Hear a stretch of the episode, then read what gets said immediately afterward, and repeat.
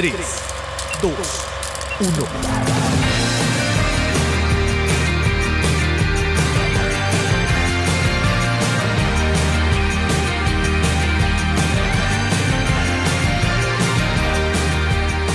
¿Cómo están todos? Muy buenas tardes, días. Una vez más grabando aquí esta cosa que, que cada semana creo que está saliendo más tarde. no entiendo por qué. Es invariable. Esto va a salir en agosto seguramente para cómo vamos. La sagrada línea del tiempo así lo quiere. Así, güey, exacto. La sagrada línea del tiempo así lo me- amerita. Eh, pero pues esto es postcréditos, eh, dándole acá chamba, seguimos intentando sacarlo como podemos. Nosotros todos, los, ahora los tres ya tenemos muchas ocupaciones. Exacto. ¿Ah, ¿Sí? Entonces... Estamos a un mail de que nos reconozca Netflix. No. Emilio, tú nada más ves a tu novia, Emilio, ¿ya? No, claro que no, también este...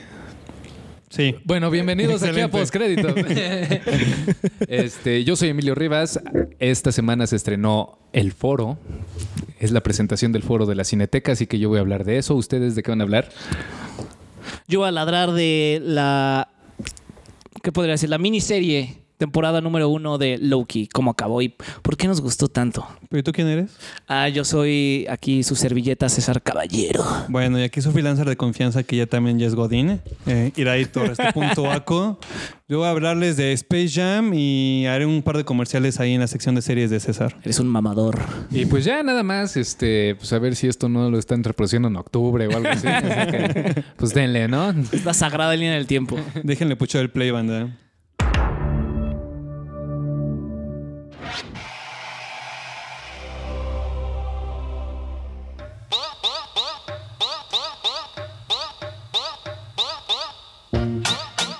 Pues bueno, brevemente aquí mi comercial de las series que yo he visto estos días. Les quiero recomendar eh, un anime super furro que les va a decir a caray por qué mi cuerpo siente cosas raras al ver animalitos hablando. Ese es Space Jam, güey. La primera. La primera, sí. No, no, no. eh, Tampoco es Utopia. Es, una, es un anime de Netflix que se llama Beast Stars, que está... La segunda temporada acaba de salir. Está interesante, güey. Sí, Sí, está... me han dicho que no es la primera persona que me dice que está, que está bueno, la neta. Aparte de la animación que sí está chida, es un 2D, pero tiene... O sea, los- el diseño de los personajes es 2D, pero los movimientos de, de ellos, así en sus, en sus formas, en su espacio, la cinemática, por así decirlo, tiene cosas 3D y sí se ve muy bien hecho. Y hace muchos planteamientos así como del... Sí, sí es erótica, la neta. Es como un este, Zootopia, pero sin, sin censura. Pero también hace planteamientos como de la naturaleza, la naturaleza de los herbívoros, carnívoros, y hace como un juego de ahí de la sociedad perfecta o no. Y- pero no, sí, se expande cosas que cuando. Yo creo que la gente que vio Zootopia puede decir ahí cositas así como, ¿qué será ya más crudo, más, más, más punch, 3X? Ahí lo van a descubrir. Oh. Y otra serie que estoy viendo que está, que está bonita, tú bien lo, lo dijiste, César, se llama Atypical. Su cuarta temporada es la última. De este un niño autista, ¿no? Sí, es un, es un niño que este, efectivamente tiene este, este síndrome que es, que es como psicomotriz y también como neuronal, ¿no? Psico- psiconeuronal, algo así. Pues menos. el, el autismo es un, no sé cómo podría calificarlo. Sí es un este síndrome este neuronal, pero hay diferentes eh, espectros de- Sí, ¿no? Y- de- del autismo. ¿Y cómo se manifiesta? Bueno, en, en el mundo pop todos conocemos a Sheldon Cooper, ¿no? Ajá, es correcto. Y creo que también hay una serie en Amazon que no, no sé en cuál cadena gringa sale, pero que tiene mucho, mucho flow de Good Doctor. Ah, es lo que te iba a decir. Él, él también está en un espectro este, del autismo. Lo que tengo entendido sobre el autismo, de los poco que, que he visto, pero con personas que o lo sufren o tienen hijos con autismo, es que no, evidentemente no todas las personas con autismo son unos malditos genios.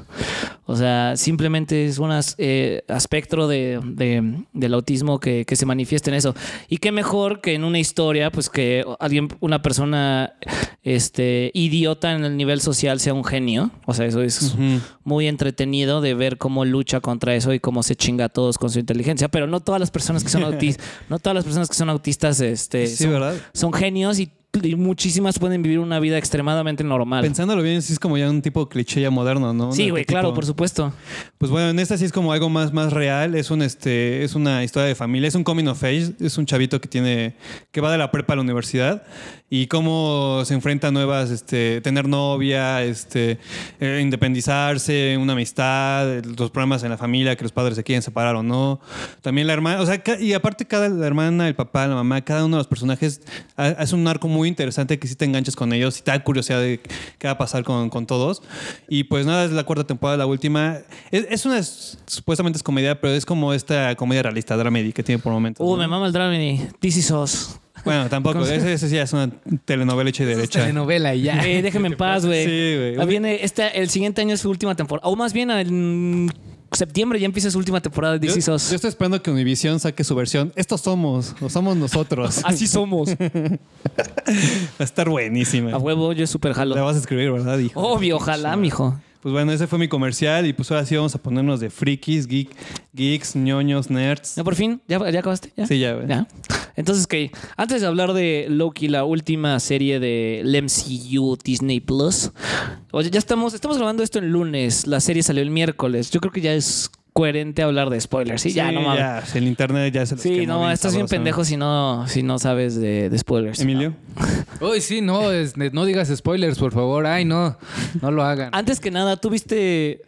¿Tú la viste ir ahí o no? Sí, sí, me, me la fleté precisamente este fin de semana, los últimos dos capítulos. Así me las voy chiquiteando y me guardo. Me guardo los últimos capítulos para no quedarme con la duda del penúltimo. ¿De qué Exacto. va a pasar? Entonces, de todos modos, terminé los dos capítulos y me dije, y me dije a mí mismo, ¿qué pasó, güey? ¿Qué vi? ¿Qué es esto? No entendí. Mira, ve, este, porque en este podcast nada más hablamos del primer capítulo y evidentemente hasta ahorita. Un, Ah, un recap. Sí, un recap muy cabrón, muy rápido es Loki se va a la TVA con la policía del tiempo. Este, la TVA necesita encontrar a otra variante llamada Loki porque los Loca.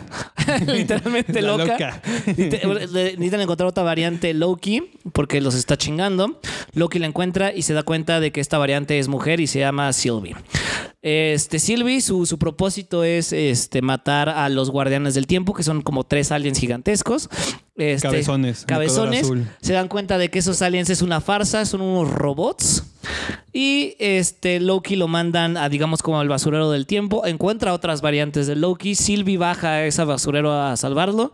Doman una bestia, literalmente doman al dragón para encontrar a, la, a la princesa en el castillo, casi casi. Sí, sí, sí. Y encuentran al malo, al mero, mero malo, que es el titiritero de todo este pedo, de la TVA, del tiempo, de todo, que es tan, tan, tan, tan. Mephisto. Ah, no, no es cierto. por fin. Por, Entendí esa referencia. por fin es Kang, güey. Por fin. Por fin los, los, los fans le atinaron al malo de las series. Por fin, güey. ¿Ah, sí? Sí. Oh. ¿No te acuerdas que estaban mami y mami en, en, en WandaVision? No, es Mephisto, no es Mephisto. y huevos, güey. No, y luego en, en The Winter Se pasan Soldier. esos vírgenes. Y luego en The Winter Soldier iban, a- iban a supuestamente también a traer como, no, este, el legado de los cuatro Ah, fantásticos no, de la chingada y huevos. Solamente tú sabes eso. Y por lo menos aquí los fans y los videos de YouTube que veo a las 3 de la mañana sí le atinaron. Y básicamente de eso se trata eh, Loki, de eso se trató Loki. Este... Se siente esta, esta serie en lo general, yo le podría, a mí me gustó, es lo que estábamos hablando antes de grabar este pedo, me gustó de, de WandaVision, Falcon, The Winter Soldier y Loki, Loki para mí es mi favorita, hands fucking down, es, es entretenida, este, expande el, el- el lore, este, los personajes este, los expande como Loki, como Sylvie, y se me hace como buena historia del tiempo. No, todo en cierto punto es, es circular. Es una pequeña, una pequeña paradoja. Y lo que más les gustó a los fans es que ya oficialmente este pedo ya se abrió el multiuniverso.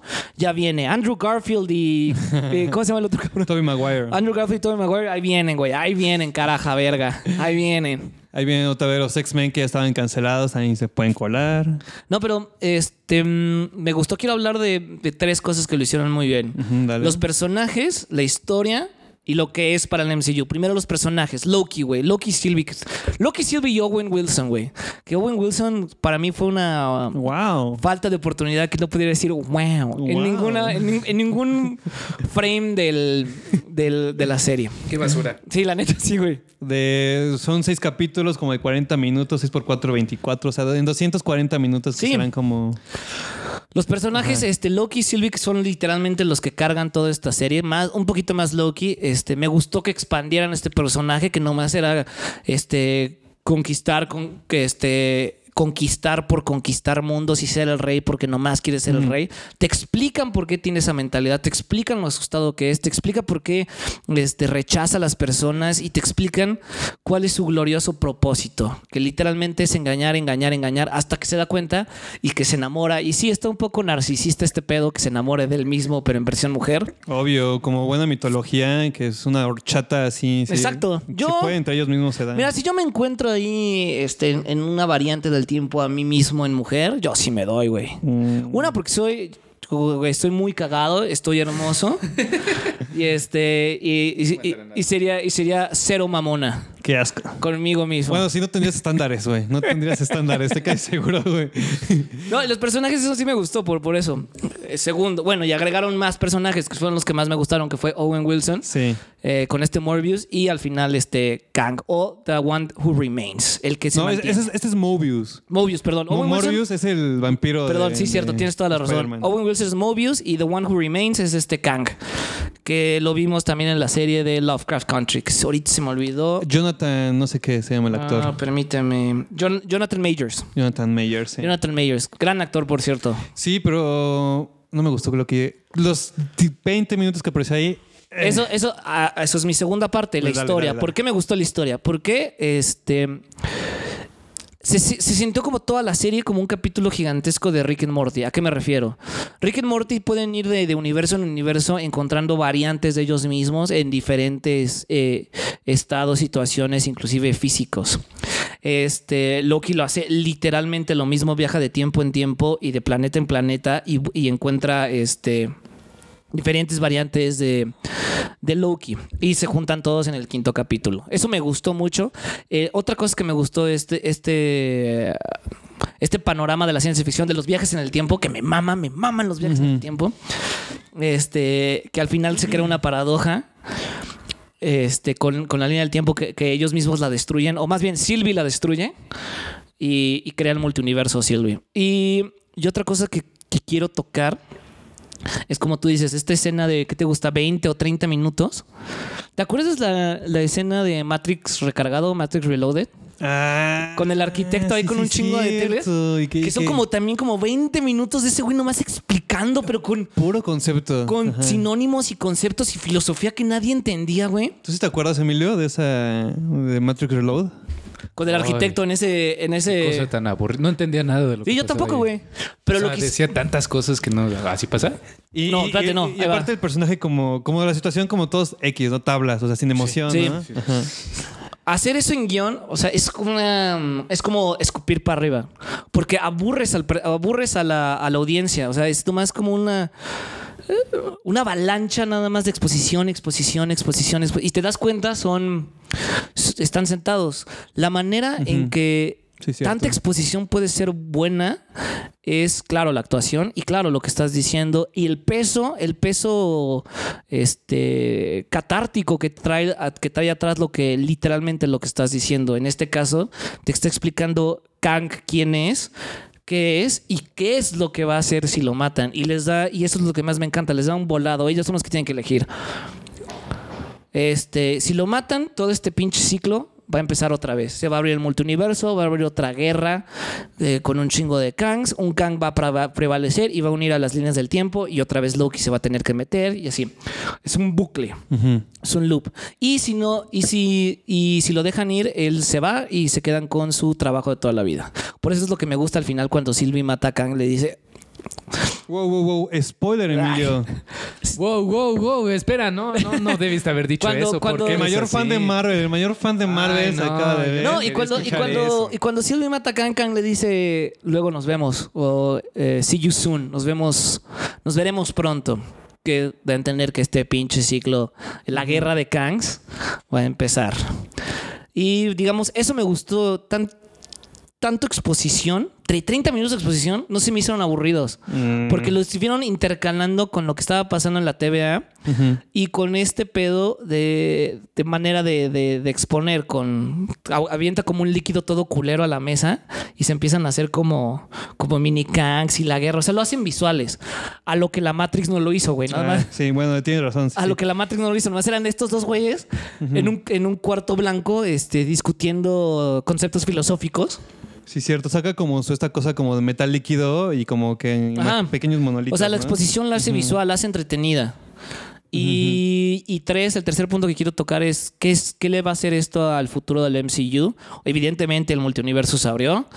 Y evidentemente, por lo que vimos al final de Loki, el villano principal, por lo menos de la fase 4, no puedo hablar de las otras fases, como, como Thanos lo fue para las tres primeras. Sí. Eh, por lo menos para la cuarta fase sí va a ser este. Este Kang. Y sí me, y, y sí me, sí me clavé queriendo saber qué verga va a ser el Doctor Extraño en el Multiverse of Madness. Pues bueno, em, Esas son mis opciones, digo, mis opiniones. A mí sí me gustó. Véanla. ¿puedo hablar? ¿Tú qué vas a ladrar? Pues mira, a mí la verdad, este, sí me cansó un poco la serie. A pesar de que sí tiene, te engancha, la verdad sí te engancha el carisma, sobre todo el carisma que tiene Tom Hiddleston. La verdad es, es de los poquitos, o sea, mucho de todo lo que hemos visto en Marvel en los últimos 12 años, es de los pocos actores que realmente es actor, o sea, tiene un rango dramático increíble. Y, y entonces aquí juega mucho con un poco de emoción, un poco de sarcasmo, humor negro, este, también su lagrimita y todo, ¿no? Entonces el, el vato, la verdad, es que es una gran oportunidad para, para explotarlo a él, para explotar todo lo que puede hacer Loki. Y eso, y eso es precisamente lo que tú mencionas, los personajes. Sylvie, también esta, esta actriz que, este, ¿cómo se llama? Este, ahorita te digo, ahorita te digo. También Sophie Di Martino. Sophie Di Martino también lo hace muy bien. Eh, Owen Wilson se, se me hizo que un poco desperdiciado. Eh, cuatro horas, hace rato que me cuentas en cuatro horas y nunca dijo, wow. Pero, el, pero el carisma de Owen Wilson Sí. ahí está, güey. Está, está, está- ese carisma Y- y tan los- característico de ese cabrón lo trae. Por ejemplo, cuando abraza a Loki, Ah, sí. lo abraza a Loki así despidiéndose, voltea a ver a Sylvie y le dice: Tú siempre fuiste mi favorita. Y ajá, es- son, son dos capítulos que es como esta cosa que, que nunca hizo, o bueno, que creo que nunca hizo Falcon en Winter Soldier, que fue una como bod, bod movie, bod cop, bod cop movie. Ah, Body Cop Movie, sí. Ajá, ellos, ellos sí tuvieron sus par de momentos que estuvo, estuvo padre. Aparte, yo, yo había visto, vi una imagen en Twitter que hicieron su, este, como su reencuentro después de medianoche en París. En uno de los viajes del tiempo de Owen Wilson, se encontró con Loki, que no me acuerdo qué personaje histórico era. Ah. Entonces se volvieron a encontrar y sí, yo vi la imagen y dije, ay, no, ma, sí, que sean amigos para toda la vida. Que ojalá sean amigos en la vida real. Pero bueno, a lo que voy es que este... Hubo momentos en, que, en los que también se sentía, güey, no, está muy... No dice nada y, y está como muy, este, muy on the nose el, el melodrama que pueden llegar a hacer. Habíamos hablado del tercer capítulo, ¿no? Cuando ya es cuando se pueden platicar con, con su loca, con, con Sylvie. Sí, que pinche. Bueno, en, en la industria se llama como un bottled episode. Que es como, Ajá. como no pasa nada, la trama no avanza, nomás son situaciones en un mismo lugar. Están, están viajando en un tren, supuestamente para un cohete que los puede salvar de ese fin del mundo, de esa, de esa línea del tiempo. Y se ponen a platicar de ellos y se, ponen, se empiezan a conocer, ¿no? Y yo sí dije, güey, o sea, esto es para apelar hacia a la emoción, empatizar con ellos. Pues qué hueva, porque no pasó nada, al final una pelea. Y aparte hay un par de capítulos donde también como lo, el visual, el, el CGI, Ajá. se veía un poco medio chafón. Creo que es en el segundo capítulo o en, el en ese tercero, no sé. Cuando ya llegan al lugar que quieren tomar el cohete, que es como un- el mundo está colapsando, ellos corren para acá, corren para allá, dan vueltas, todo cae, explota. Se me hizo súper mega eh, chafa, güey. O sea, no, no lo vi verosímil. Pero bueno, ese, ese fue un capítulo para el siguiente. Cuando, cuando, por ejemplo, en el quinto que están todos los Lokis, esto, estuvo, estuvo cagado, estuvo divertido. de huevos. Como el Loki niño. eh, Y, to- y todos esos Loki sí son oficiales de. Bueno, menos el afroamericano que tiene como el martillo.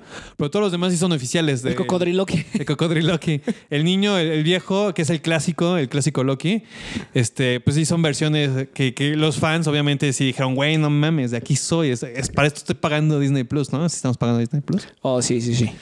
Pero, pero en sí, la verdad, cuando terminó también la serie, el sexto capítulo, me quedé, güey, pues no me. O sea, fue. Yo sé que hay que tener cierta ambigüedad, hay que darle un cierto misterio, no hay que echar todo también. A pesar, o sea, tanto, pero después de 20, 30 minutos de exposición y que haya terminado así como un ¿en qué? Para ver, segunda temporada, pues güey, de, no, no sé, no, güey. En ese, en ese aspecto me gustó más WandaVision. A pesar de que su séptimo, o no, ¿fue- ¿fueron ocho Octavo. capítulos? Ajá, fueron nueve capítulos. A pesar de que en el octavo capítulo fue también exposición, exposición, exposición, exposición. Que no, que quien, cuando estabas comentando hace rato, quien lo hace muy bien, Damon Damon Lindelof. Ese güey lo hace muy bien en todas sus series. Que en el último capítulo se echa todo el choro de lo que Sí, fueron. de, de qué viste? ¿Qué carajo viste? O sea, Watchmen es el ejemplo, ¿no? Eh, no obviamente, del nivel de escritura que tiene WandaVision no lo logró, pero se me hizo un poco mejor, más, más digerible, más verosímil. por- Porque aparte son capítulos de media hora, ¿no? En, en WandaVision. ah, sí, sí. Entonces también se me hizo que no era mucho tiempo a lo güey. Entonces yo la verdad me quedo con WandaVision. No, o sea, también que tenga veintitantas nominaciones a los Emmys, no sé. Hay muchas que digo yo, "Nah, ¿neta? Ah, güey, pues este Don Cheadle este, está nominado al Emmy como mejor actor invitado Ajá. en The, The Falcon, the Winter, Winter. Y te lo juro, y él mismo, y él mismo dice, güey, salí 90 segundos, güey. ¡Qué vergas! No, pues no sé, ahí, ahí Disney le invirtió chido para que les dieran hartas nominaciones, güey. Sí, pues sí. Pero, o sea, digo, el nivel, en- más allá de la manufactura, todo, en el argumento se me hizo un poco más, más, más atractivo este WandaVision. Bueno, pero bueno, eso es lo que yo Yo puedo discrepo pensar. contigo y nos vamos a ir a ver aquí afuera para darnos en la madre. Este va a ser el video que vamos a subir esta semana, ¿no? Estamos putados. Yo, yo defendiendo WandaVision y tú defendiendo Loki. No sé, Emilio, ¿tú la verías, Emilio? Sí, claro. Sí la viste por todos los memes y ya, ¿no? Pues, güey, nada más. Es al, al fin y al cabo un, este, un gran evento cultural y por supuesto que me enteré de todo lo que pasa gracias a los memes y al internet. Entonces, este, yo no sé por qué no me dejaron comentar nada, güey. Yo quería comentar muchas cosas de esta Sí, serie. puta, no sabes, güey. y no me dejaron hablar ni un momento, güey. No, hombre, sí, tu celular con el chat de Chris y viendo videos de Smash en Facebook dicen lo contrario. No sé, no sé, tú, este, pues que ya lo hemos dicho antes, ¿no? ¿Para quién es este tipo de serie? ¿A quién se le Para la gente que le mama Marvel, güey. Sí, ya, güey, ya, no, no, no Pues, pues, güey, por eso yo no dije nada. No se conflictúen más. Si no, si no la ven, no se sienten excluidos. No. Si, si ven memes y ya, con eso siéntanse Yo conectados. sí me siento ya, excluido de que me, de que no me dejaron hablar ahorita, de que no la pude ver completa. Cállate, Emilio. Me Cállate. siento mal. Desearía tener Disney Plus. Uf, es el sueño de mi vida. Pues ahí está, güey. Ahí está Loki. Como tú dices, lo, lo resumiste muy bien. Si les gusta la MCU, véanla. Al fin, muchas, muchas cosas que van a, van a ver ahí van a decir, oh, oh, no, verga, es Kang, te dije. y si no les gusta la MCU y nomás van así, es como película dominguera para ustedes que se, que se saltan cada cinco películas y están a la, cada cinco minutos en el cine. ¿Quién es ese? ¿Quién es ese? ¿Por qué hizo eso? ¿Quién es ese?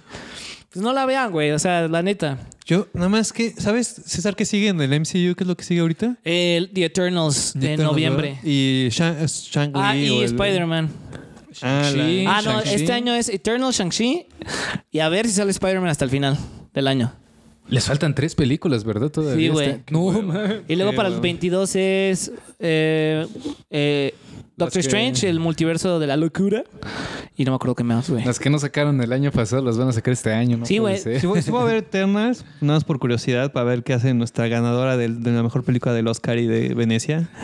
Y este. Yo y- también voy a ver The Eternals, la neta. Y eh, Spider-Man, pues porque ya, ya vi las dos. Eh, no. Sí, ya vi las dos. Spider-Man yo también la voy a ver, claro. Aparte sí tienen carisma esos chavillos, el, el Tom Holland y la Zendaya. En fin, ya, basta. Sí, por fin ya. Veanla, ahí está. O si no, también.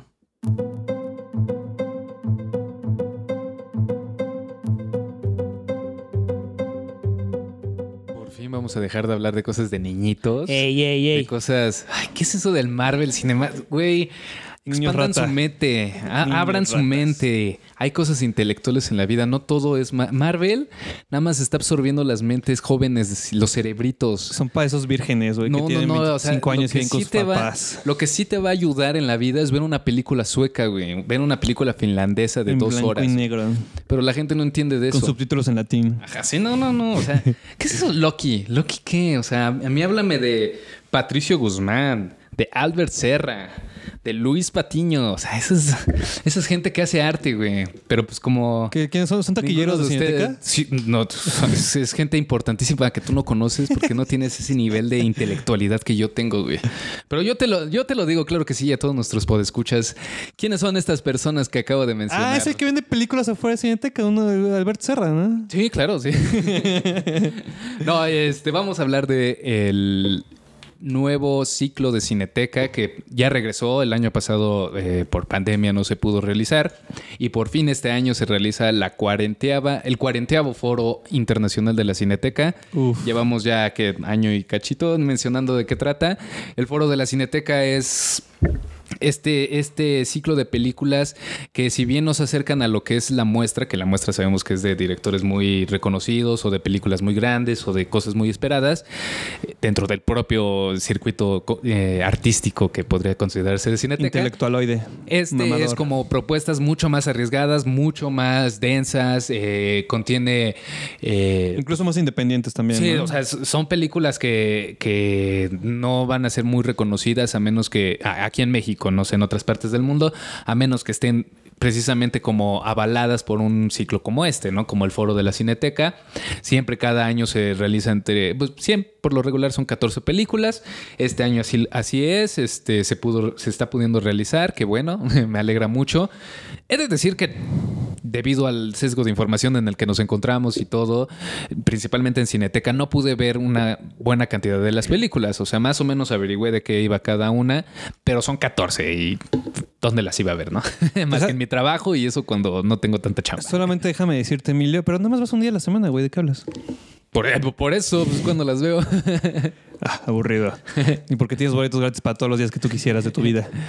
Solamente déjame decirte, Emilio, que de estos dos, tres minutos que dijiste, no me sentí que me empapé de cultura, güey. no, esta, no, esta, no, esta no, voz no, institucional, radioeducación. Dejen- ah, es que, no, es que ma. Marvel, no, Marvel es Sen- para. Sentí que mi IQ se elevó así como 2.5. O sea, Marvel nada más mata neuronas. Mejor aquí hablemos de estas películas. este. Son caricaturas. güey. MS Slavic 7. Cartas de un amor oculto. Eso, eso es una buena película, ¿no? ¿Loki?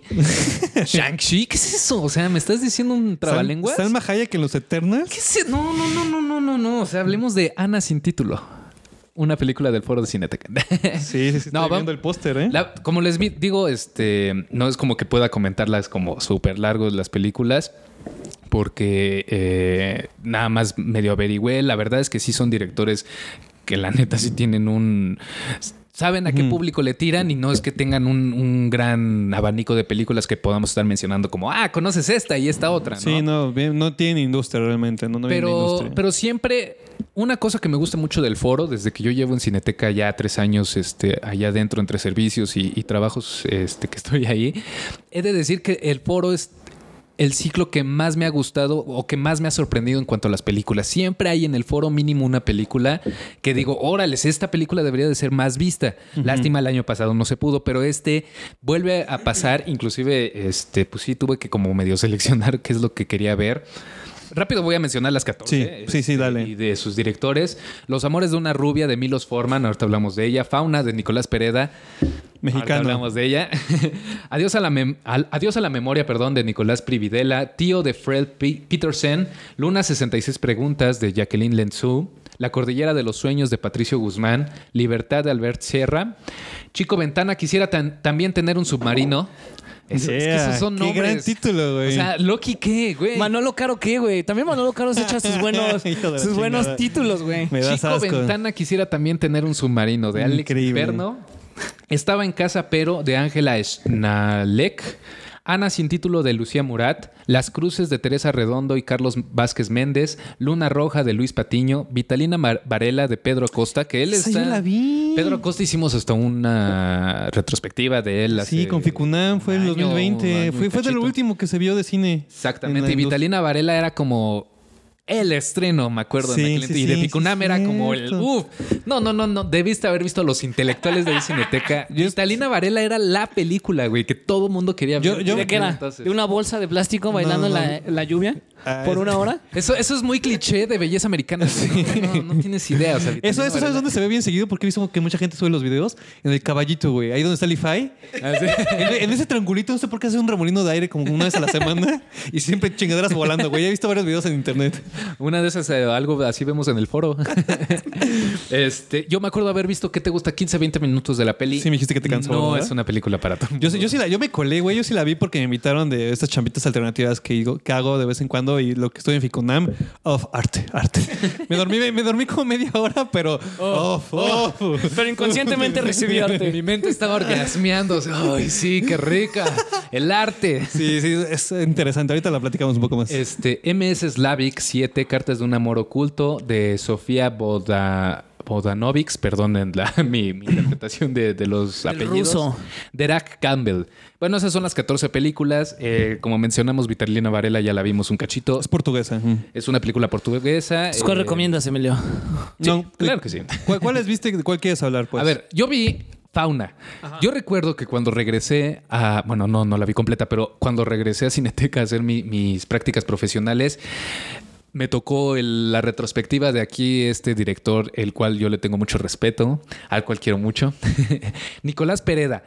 Si ustedes creen que Michel Franco es aburrido, Reigadas, reigadas. si güey. regadas es lento. Ey, Todavía no es mames. accesible. Más, más es escalante porque todavía. no se han chingado una película de Nicolás Pereda. Nicolás Pereda es uno de los cineastas que hace cine aquí en México cuando quiere, como puede y lo- de lo que quiere. Él sí, él pone una cámara de cine aquí en la mesa y se pone a grabar y para eso es de su película. Claro, con sus ideas y con su forma de hacer cine. No es un cine que de veras, o sea, a mí Para no me todos. gusta. No sé si es para todos o no. A mí no me gusta. Es un cine lentísimo. Terriblemente, o sea, de, de, de veras de analizarlo, de estar minimalísticamente ahí viendo cómo un tipo se come un sándwich durante cinco minutos. Se queda dormido y llega alguien más a terminarse su sándwich. Cositas así, ¿no? O sea, tiene, tiene su- sus. O sea, la neta sí hay que tener una capacidad de, de querer ver este tipo de películas. Él tiene, creo que la película que más le recuerdo y que como que más me gustó es Grandes Éxitos, que trataba sobre un tipo, un viejito, que eh, tiene, que empieza a vender discos piratas. Ajá. Y entonces todo el tiempo se está aprendiendo su discursito. Llévese su disco pirata, llévese su disco de, no sé, Juan Gabriel, 20 éxitos, y, no y de eso trata la película, de cómo se está preparando para vender en la calle. Nada más. o sea, de veras, se los juro. Fue una película que dije, bendito Dios, ¿qué es esto? Había otra de unos chavos mudanceros. Eso también estaba más o menos de ahí. que, que trataba sobre cómo los mudanceros se metían a las casas y, y, pues estaban bajando las cosas de la fletes. Entonces tú veías cómo eh, las personas pues se mudaban, no sé, porque a una chava la habían, bueno, le estaba molestando su novio y se- solo tenía una oportunidad de irse. O la estaban corriendo de la casa. Y entonces nada más veías como las experiencias de eso. Nada más. De eso trataban las películas, ¿no? Mira, creo que en Ficunam, cuando se mencionó a principios de año, febrero o marzo, que fue que le robé también un poco de, tiempo a Emilio en su sección, mencioné esta película. Porque sí me, me acuerdo que mencionamos que nuestro compañero de la UAM, Pablo Cervera, él es Trabajo. este, Ujú. él, ya- él ya está haciendo cine, está metido en la industria de este cine mexicano Y no, independiente. yo le tengo una envidia porque está con Nicolás Pereda. Él fue sonidista, fue sonidista en esta película y me, pues me acuerdo que mencionamos eso, pero yo sí vi la película completa, sí me costó trabajo terminarla. Dura 70 minutos. O sea, nada más para que se den cuenta de lo que O sea, dos capítulos de Loki, más o menos. sí.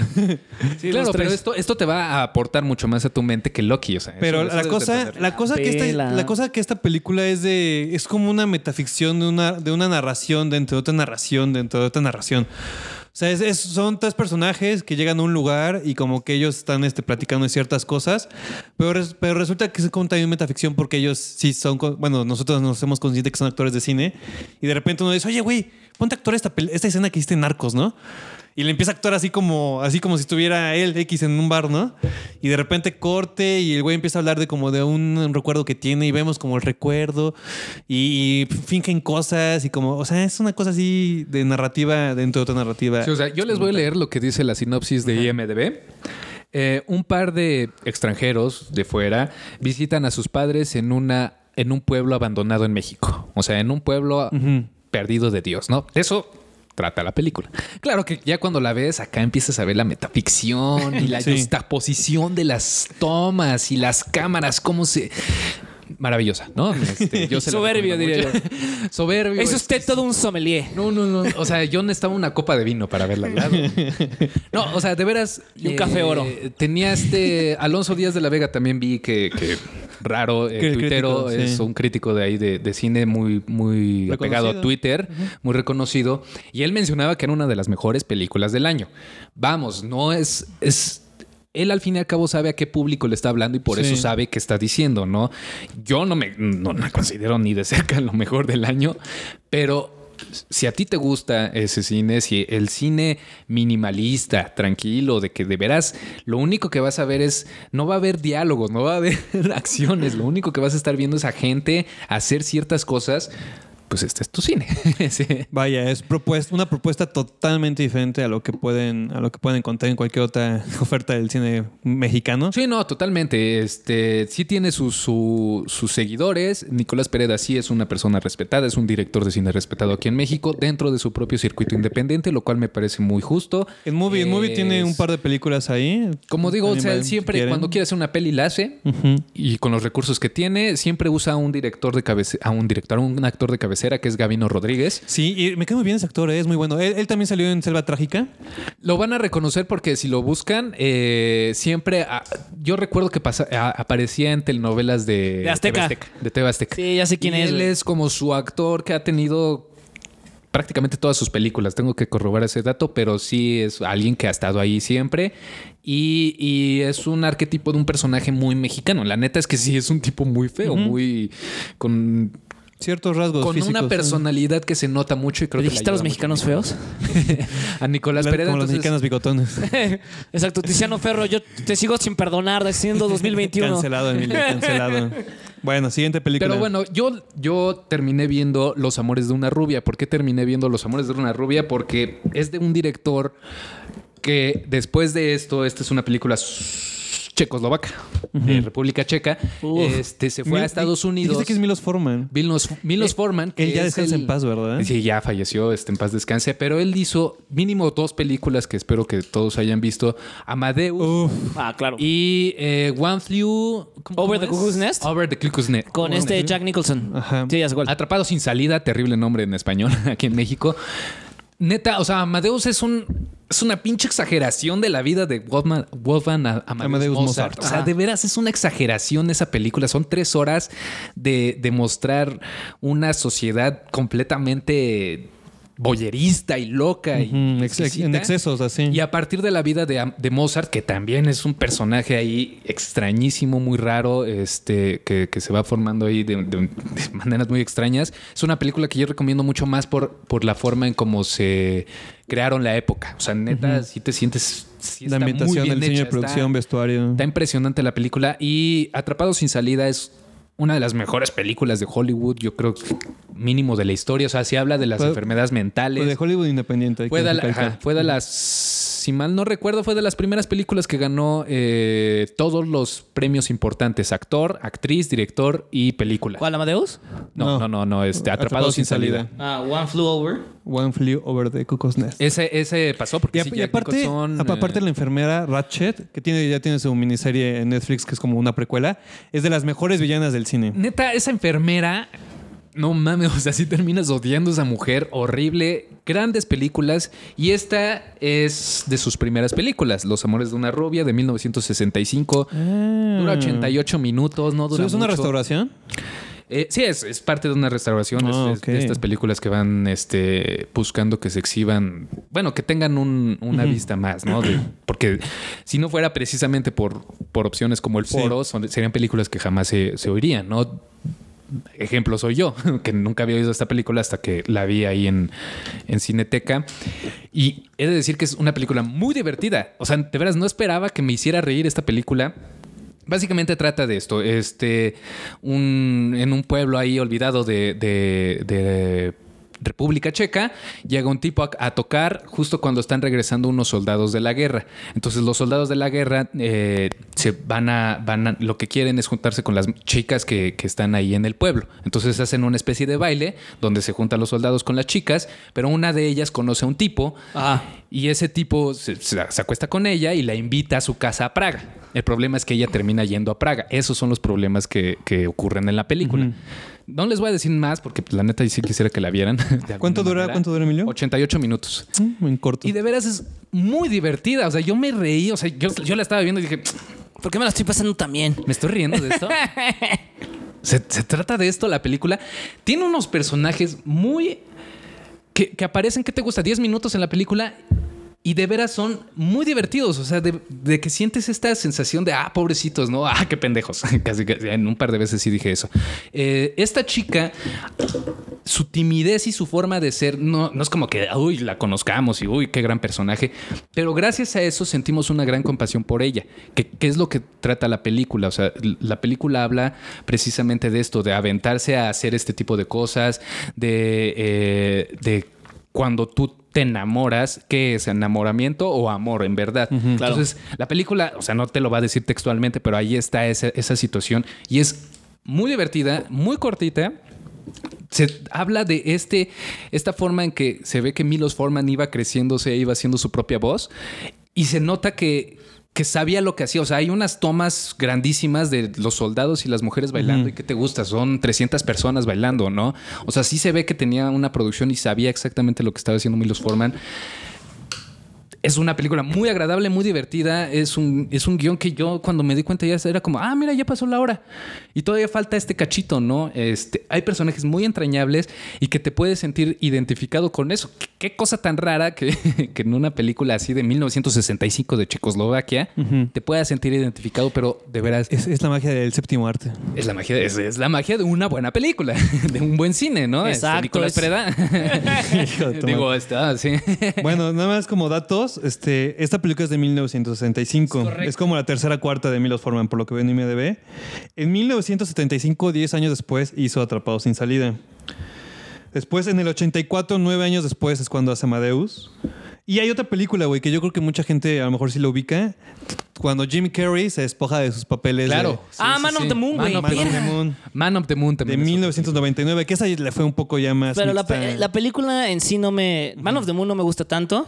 Me gusta más el documental Sí. acerca de Man of the Moon y En obviamente el, cómico Andy Kaufman, que para mí sigue siendo un maldito genio loco. Es el- él sí lo podría catalogar como un maldito genio loco de la comedia, el, el Kaufman. Sí. Pero Man of the Moon a mí no me gustó. Me gustó más el documental sobre Man of the Moon. Es un, es un buen maridaje ver como Man la of the película, Moon es el muy, documental. muy extraña esa película. Es- Es que, es que tienes Es que, es que- es que el personaje, ese, ese Es personaje que era Andy extraño, es que Andy Kaufman estaba loco, güey. Estaba loco.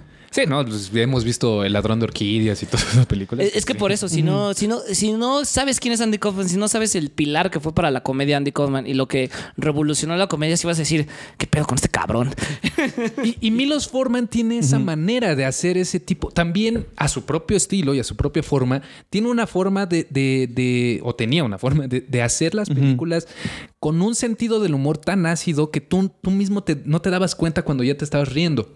Que pasa en Amadeus, que pasa un poco en, en Atrapado sin salida, y estás tan metido dentro del propio humor de la película que te estás dando cuenta de que sí estás viendo algo bien, ¿no? O sea, sí estás no, no, no sé si decirlo aprendiendo, pero sí estás como de, ah, ok, este, no debería de hacer eso, ¿no? Este, Claro. Las enfermedades mentales, como en, en Atrapados sin salida. O sea, esa es la forma en que hace Milos Forman la- las películas, las hacía.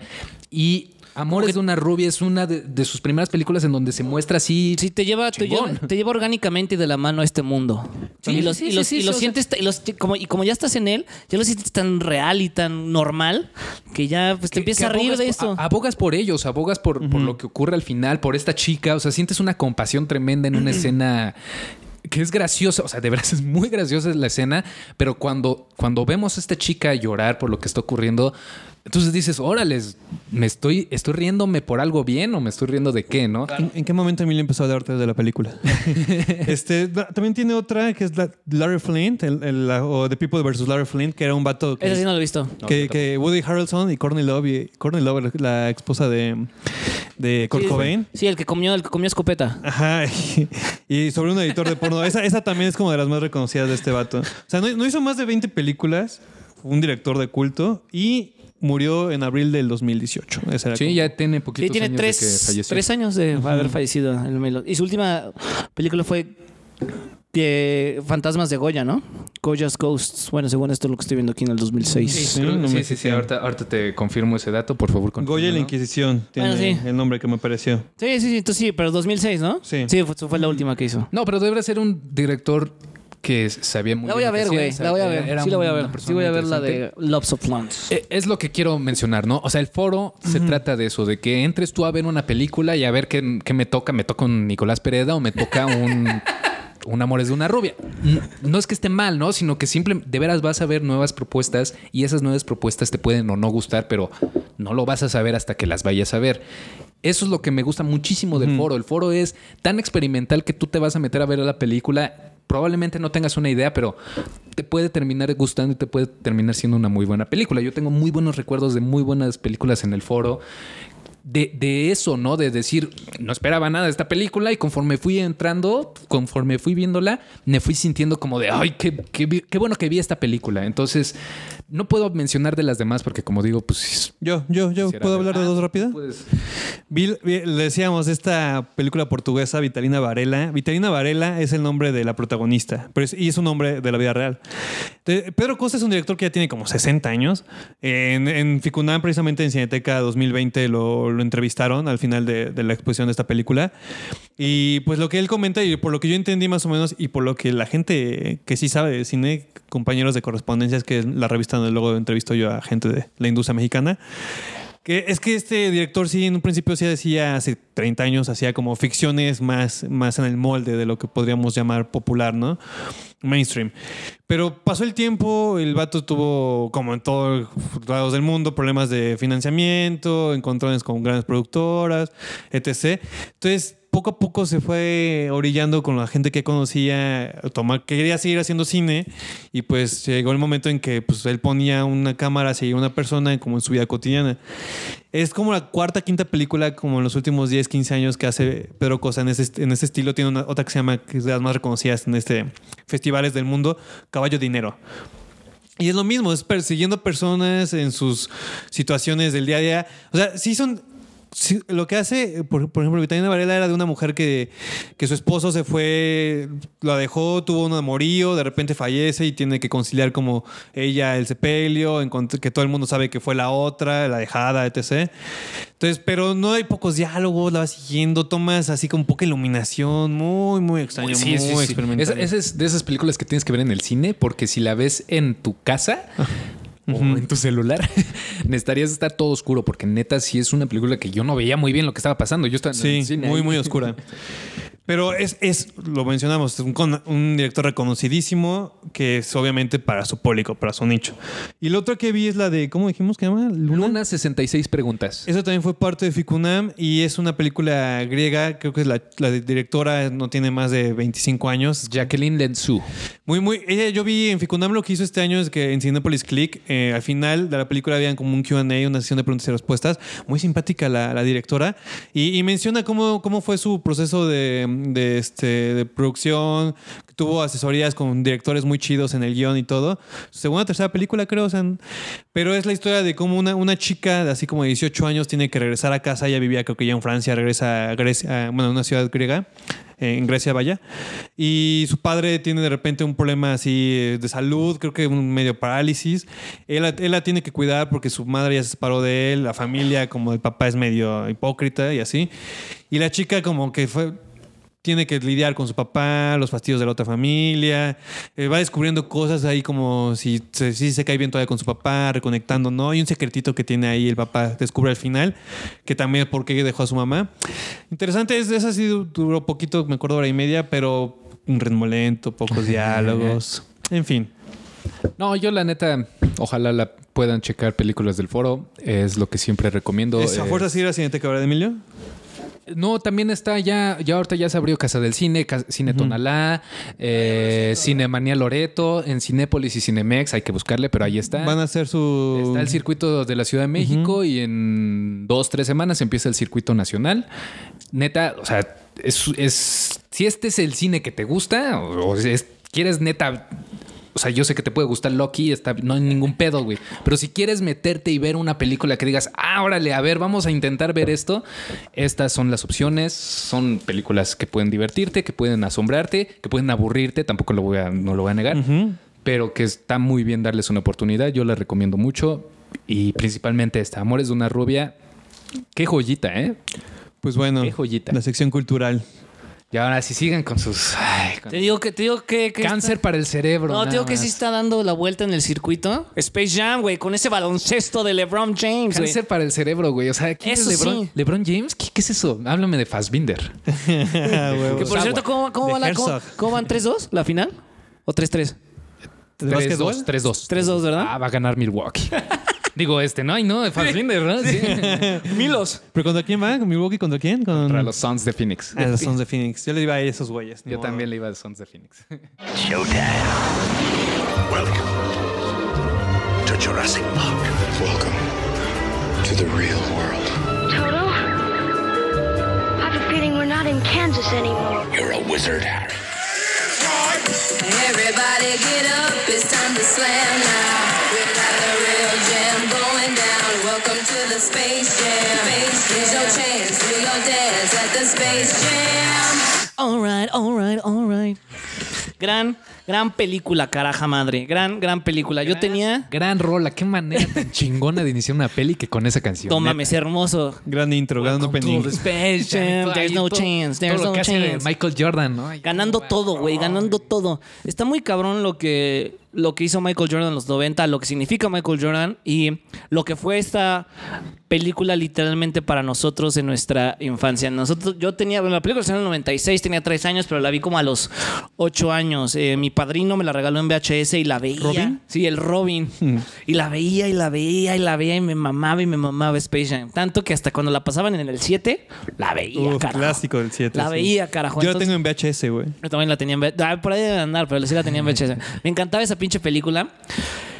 Y este, este, esta bella tarde de lunes vamos a hablar de la nueva Space Jam, The New Legacy, que cambian a Michael Jordan por LeBron James. Mira, ahí sí ya, ya no no nos vamos a meter en temas deportivos y quién tiene mejor legado, si, si LeBron James podrá, es o podrá hacer lo que, lo que Michael Jordan No. fue en los momentos, en los No. 90 del Esto que Bulls. no, digo, no, no vamos a Box Bunny diciendo no. No. Temporada de LeBrons.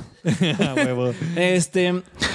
Pero bueno, ¿de qué, de qué va esta, esta película rápidamente? Es este una. ¿Cómo podría decirlo? AI, una inteligencia artificial. Sí.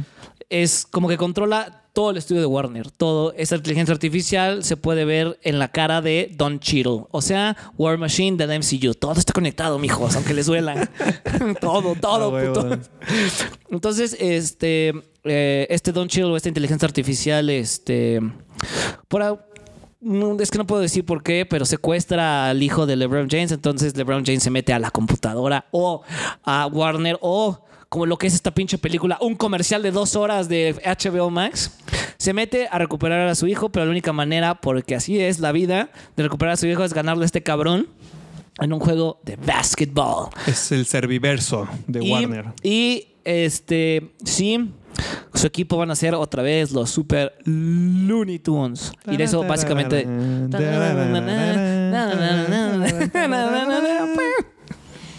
Emilio, No me pasó? digas. ¿qué comentas al respecto? No me digas pues, la muñeca. premisa. ¿Qué te puedo decir? Este. Gran diálogo ¿Te puedo de decir Lola muñeca a ti, Emilio? gran, di- gran diálogo de Lola Bonnie. Es muñeca.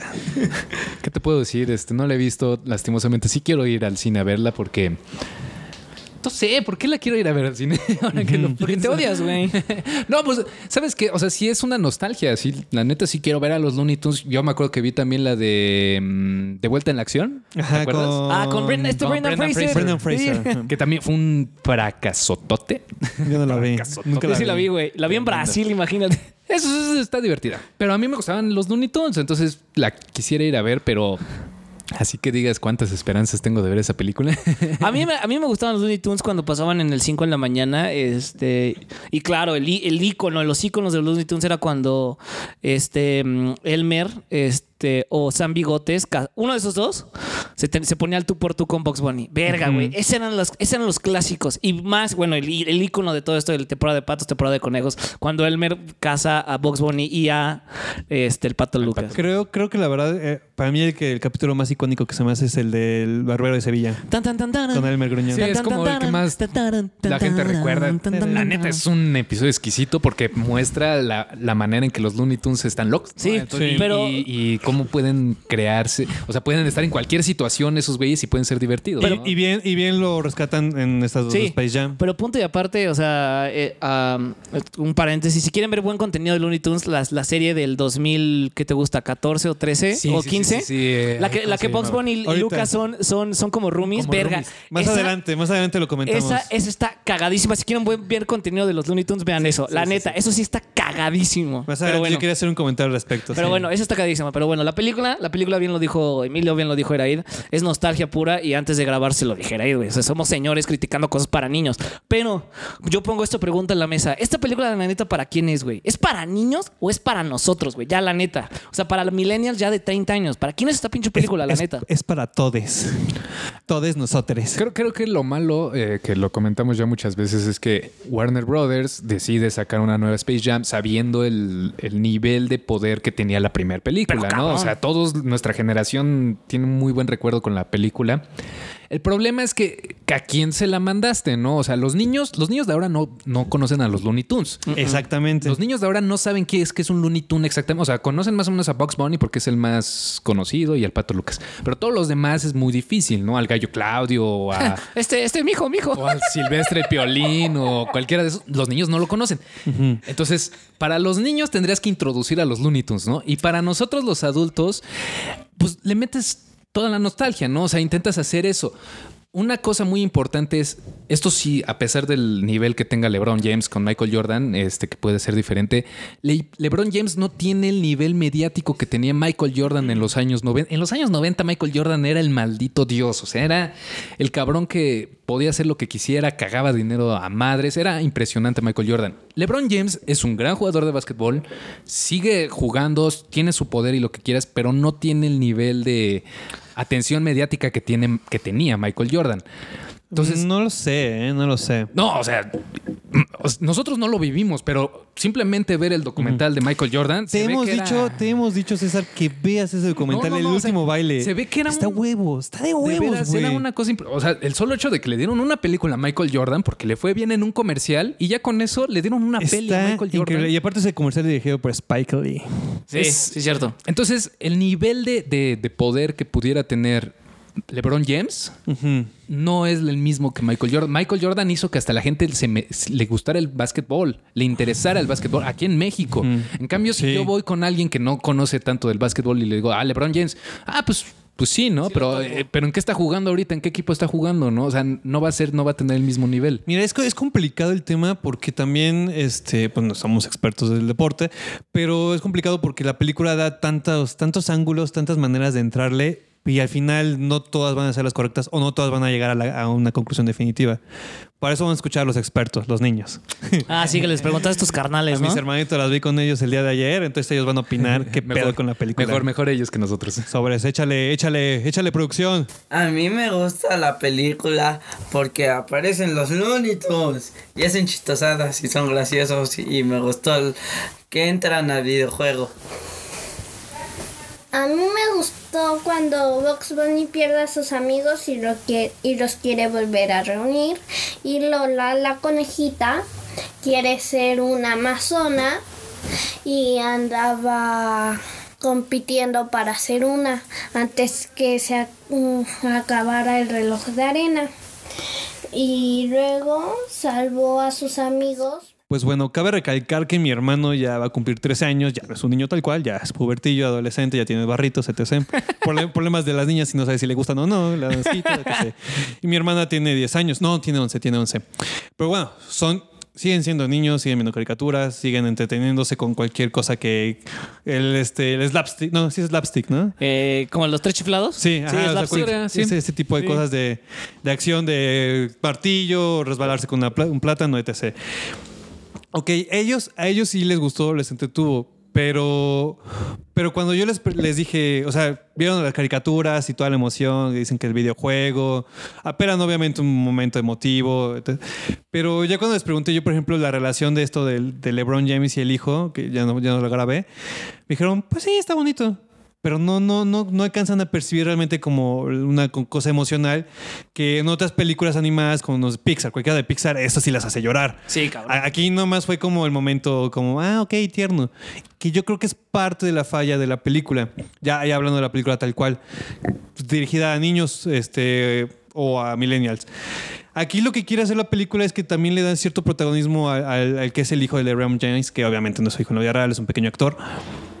Porque cuando el serviverso, el Don Chill, absorbe, la cosa es que, bueno, el contexto es que el, este, el LeBron James presiona mucho a su hijo de, oye, es que tú debes jugar básquetbol, debes tomártela en serio, etc., ¿no? Y el morrito lo que quiere es ser un gamer, o sea, está desarrollando un videojuego porque tiene varo, porque tiene este, porque conoce a personas de la NBA, jugadores que los aparecen ahí, yo no ubiqué a ninguno realmente, pero aparecen ahí y el morrito está haciendo como su, su estilo chido de una, una app para jugar este de una manera chistosa, básquetbol, ¿no? O sea, como un FIFA, pero fantasía, ¿no? Pero de básquetbol. Que tiene un juego, ¿no? Que sea un juego de, de cadena que sale año tras año también de la NBA, ¿no? El, el, el NBA, 2K Ajá. y todo eso. Pues bueno, pero hay como con fantasía, ¿no? Con power-ups y cosas que, que brincan con mucha acá, mucho show, ¿no?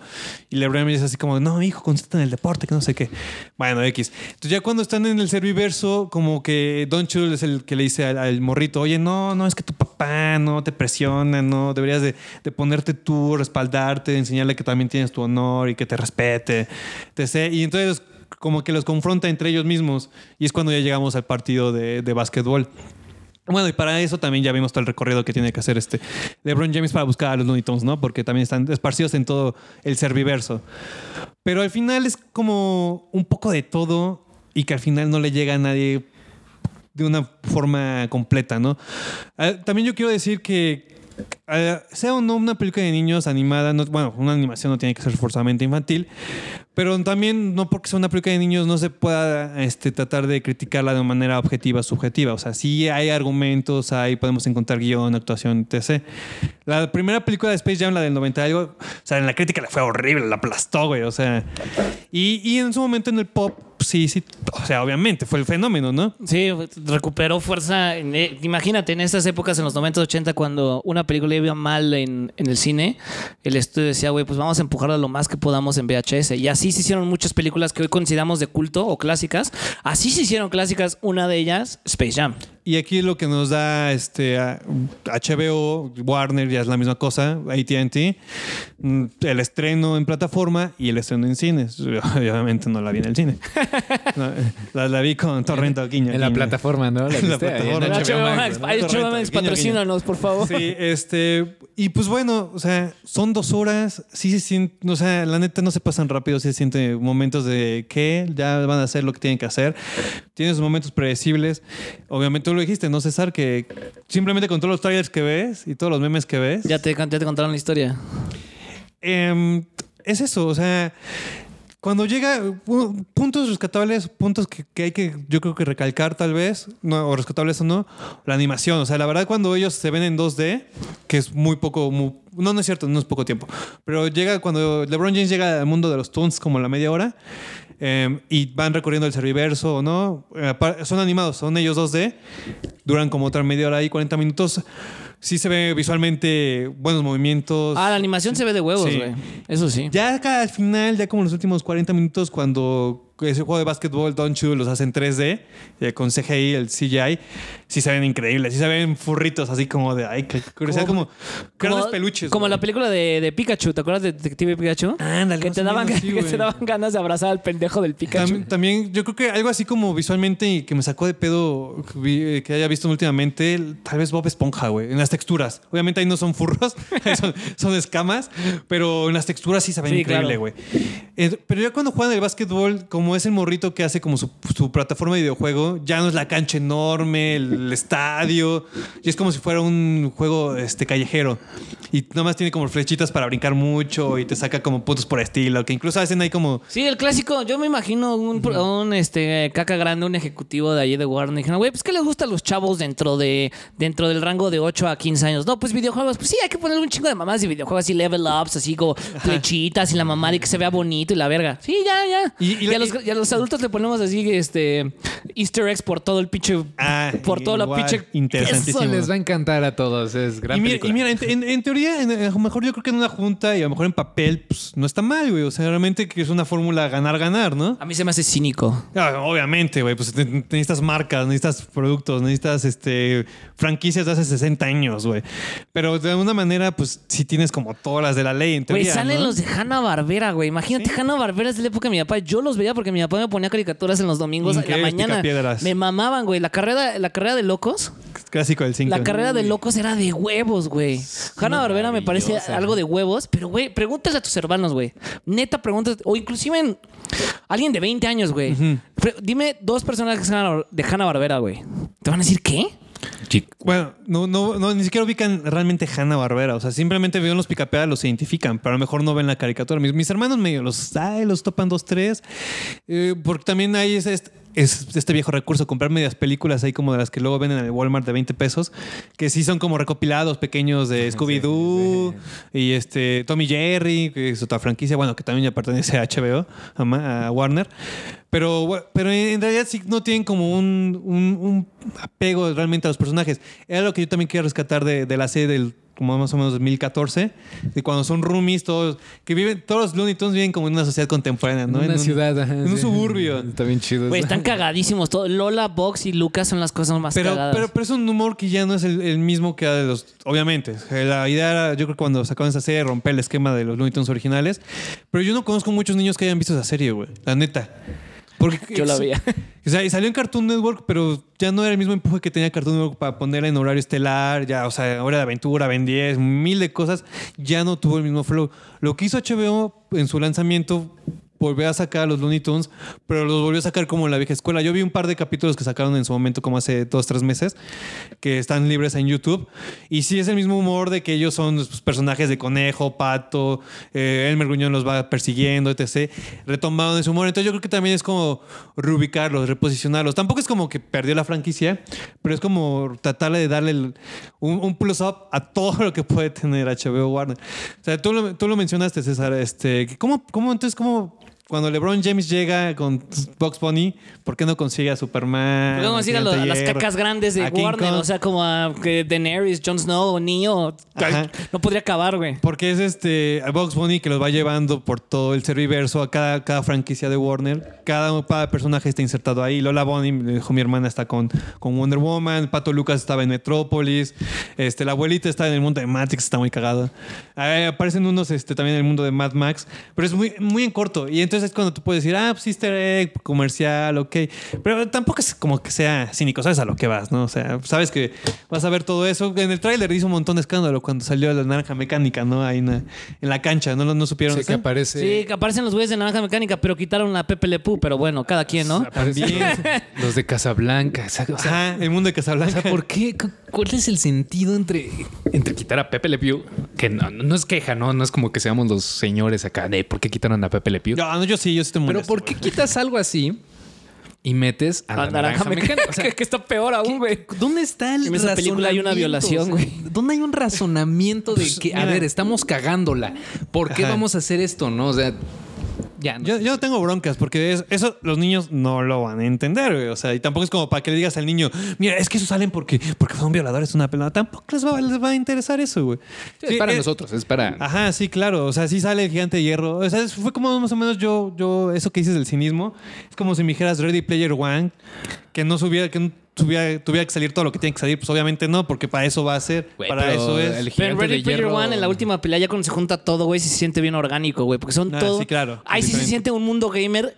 Gamers luchando por su mismo mundo, güey. Sí. ¿Esta mamada qué? Es, es- es- sí, va, va, vaya, es, es divergente, no tiene nada muy. Simplemente. Tampoco menciona esa película de mierda, pinche divergente. ah, bueno, ok, ok, sí, ya, no, otra, otra palabra. Bueno, el chiste es que aquí no nos salen como de fondo, o sea, hay una parte que hay como 10 minutos tal vez en que entre corte y corte de Don Cheadle tienen el fondo al payaso de It y tiene este a los Nightwalkers, ¿no? Así como porque son como su sección de los malos, ¿no?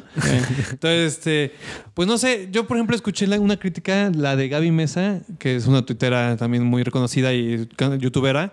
Ella, ella empieza su crítica de, este, no fue lo que yo esperaba. Bueno, o sea, también ¿qué puedes esperar realmente? O sea, también está mal porque te montas en tus expectativas.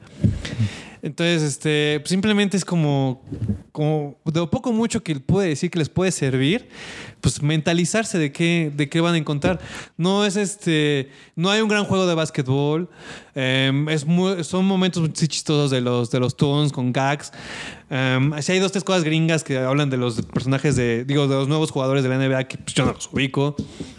Yo ubico a lo- algunos, eh, creo que hay hasta mujeres basquetbolistas. Sí, sí, ¿no? Sí, hay dos, los meten hay dos dos. mujeres basquetbolistas. De la. NWA. Ahí, ahí sí ¿no? no, Sí. no lo conozco. Damien Lillard lo conozco, por ejemplo, que es de Portland. Ok, vaya. Y te podría decir los demás, pero estos post Hoy no quiero. No, no, Sí, no. no es la jugada del mundo. Sí, no, y es que sí, también, eh, incluso lo que sí me da un poco de risa es que LeBron James se hace chistes de él mismo en, su- en cierto momento, ¿no?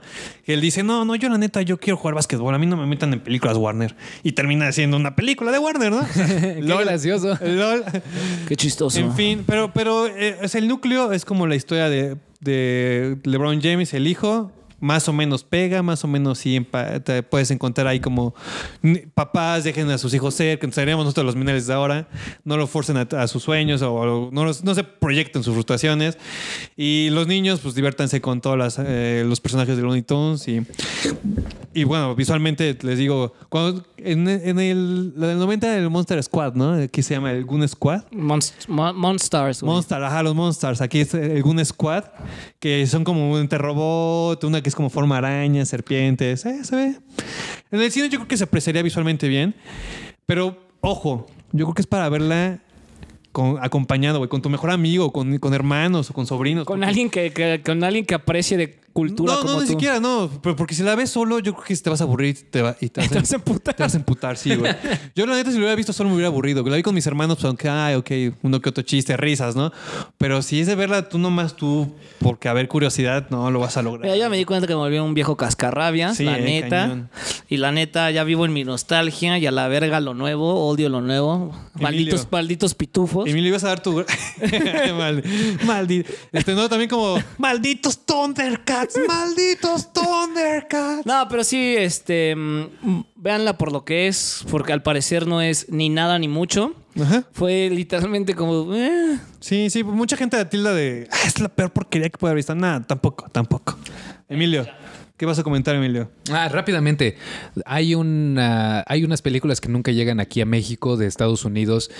Eh, ¿Cómo lo podríamos decir de la manera? cine más afroamericano. De- eh, donde todos los protagonistas y todas las personas que aparecen en la película prácticamente es gente de, sí, la- las más de conocidas color son- de piel negro, ¿no? Sí, las, las más conocidas son la trilogía de Barbershop. Por ejemplo, ajá, o Madea's Family. Ah, medalla, hicieron sí. famosísimas apenas. Sí. Todas, todas muy malas, ¿no? El director de esta película, Malcolm D. Lee, es un director que ha dirigido puras de esas cosas.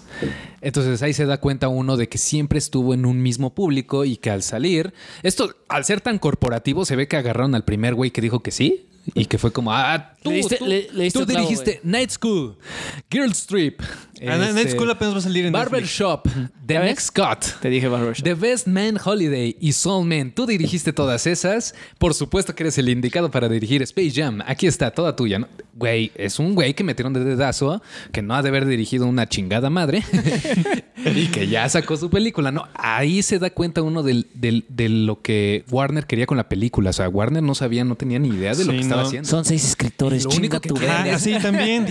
Güey, el seis escrito de guionistas. Sí. Seis escritores para una película de los Looney Tunes. ¿Para qué necesitas tanto pinche escritor, güey? Que lo mismo que él, o sea, un- el, yo, el ejemplo más cabrón que yo me acuerdo, Capitana Marvel, siete pinches guionistas, güey. Y la película no dice Y nada. es horrible. No hace nada la película. Ya Le diste el clavo, Emilio. Esta es una otra propaganda corporativa y se siente igual y es así. Sí, sí, sí. Y neta. agarraron un güey que metieron, dijeron, LeBron James es el más grande de básquetbol en estos momentos, vamos a meterlo. ¿Se acuerdan, ¿Se acuerdan quién la iba a dirigir? ¿Nunca supieron quién era- iba a ser el potencial director? No, rápido. Ryan Coogler. Mm. Él es el director de Black Panther, el director de Creed. Ese güey, o sea, el año pasado, a mitad de la cuarentena, dijo: Yo me salgo del proyecto Diferencias Creativas, pero apoyo como productor ejecutivo. O sea, ya la lana que invirtió, pues quién se la va a devolver. La misma película.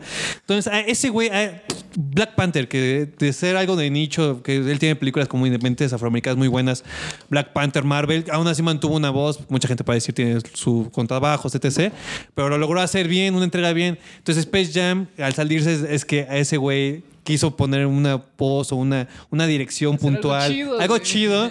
Y Warner dijo, wow, wow, wow, no estamos seguros, los Looney Tunes tienen que ser cagados todo el tiempo. A ver, alguien con voz aquí no puede estar. No queremos, carajo. A ver, agarra al que trajo, al que dirigió Barbershop, The Next Scott. Él sí se ve que va a decir que sí a todo. Y pues bueno, eso, eso es. Pues ahí estuvo, ahí estuvo nuestras recomendaciones. Yo fui César Caballero y yo hablé de Loki.